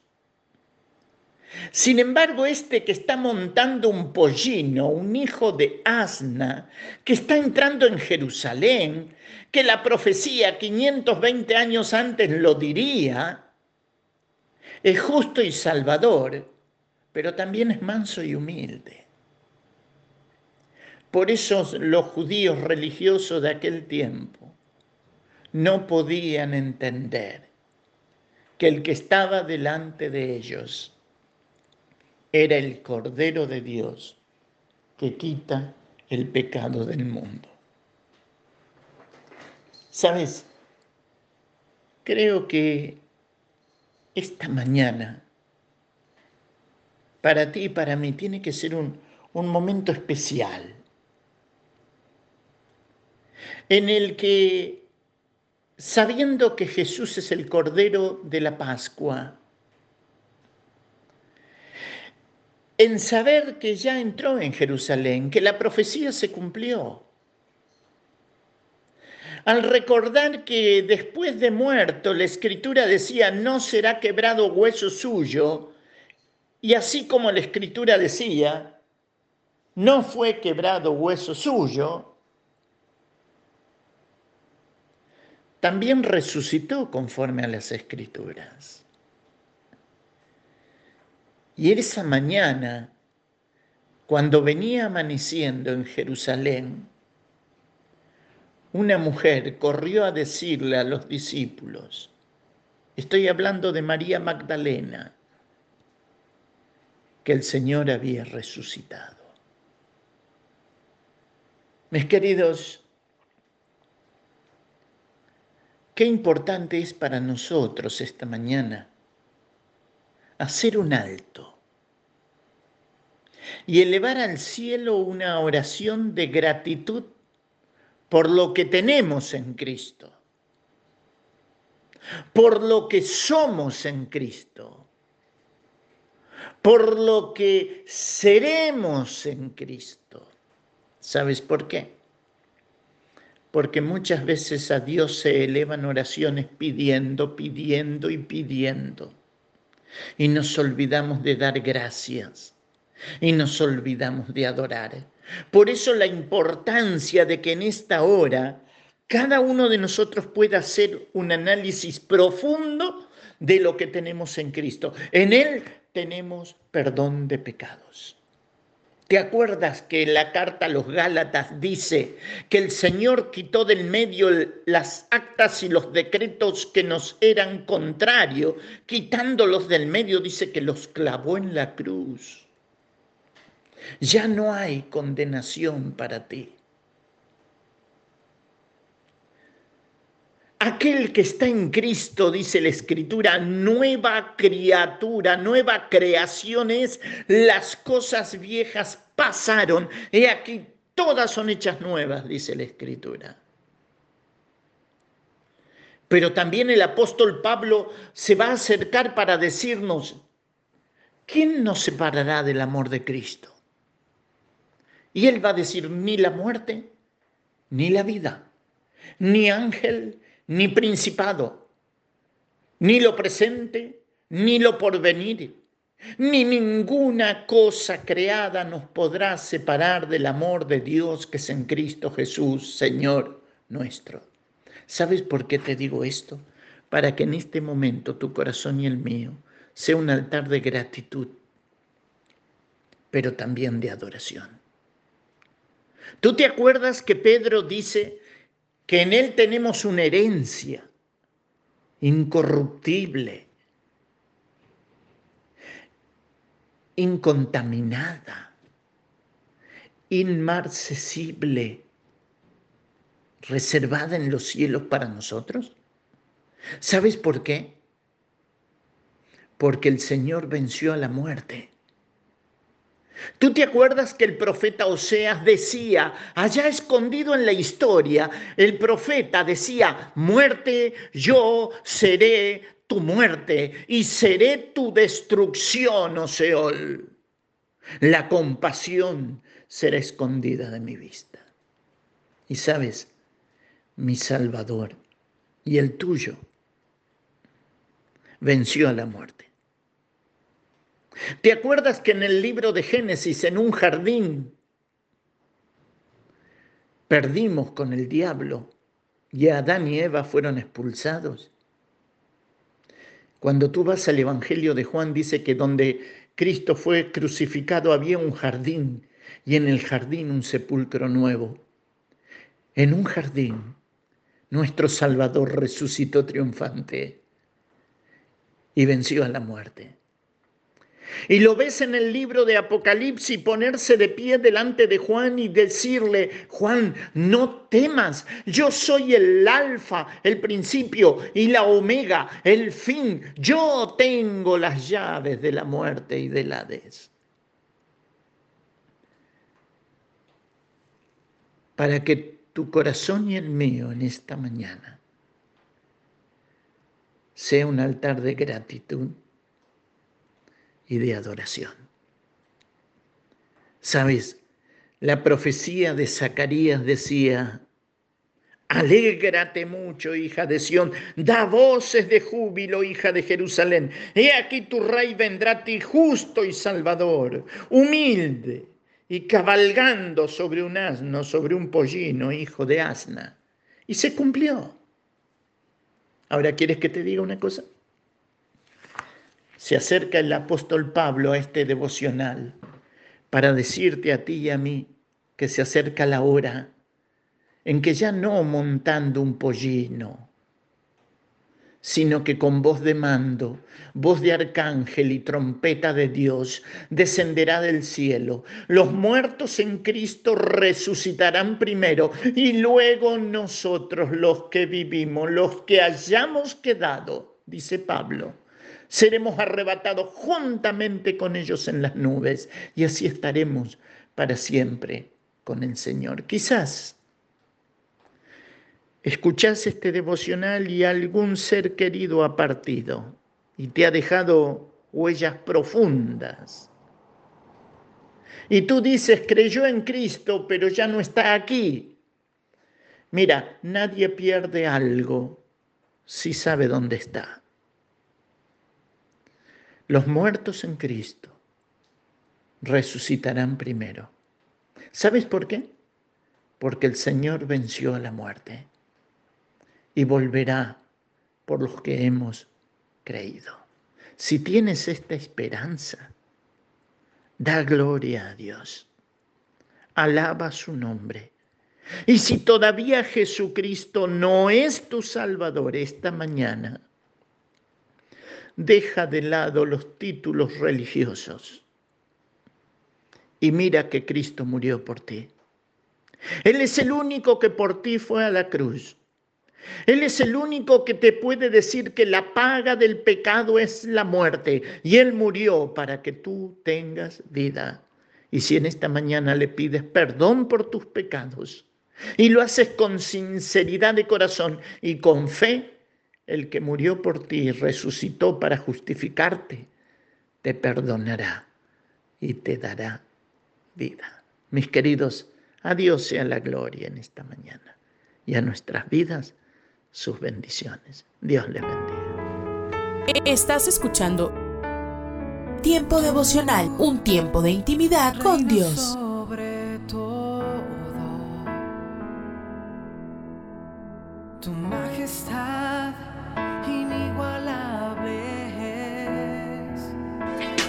Presencia que cambió mi corazón. Escucha y comparte. Comparte. El dolor, no te imaginas cuánto. Tiempo devocional. A mi friend Espíritu Santo. En las plataformas Spotify, Google Podcast, Amazon Music y donde quiera que escuches tus podcasts.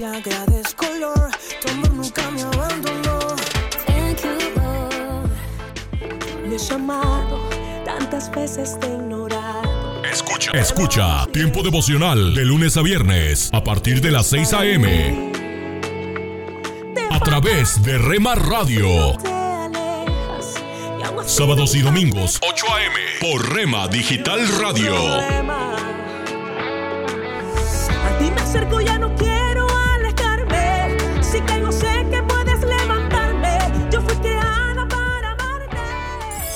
Casa de Oración Santa Fe te invita a sus reuniones. Miércoles 8 pm, domingos 8 am y 11 am.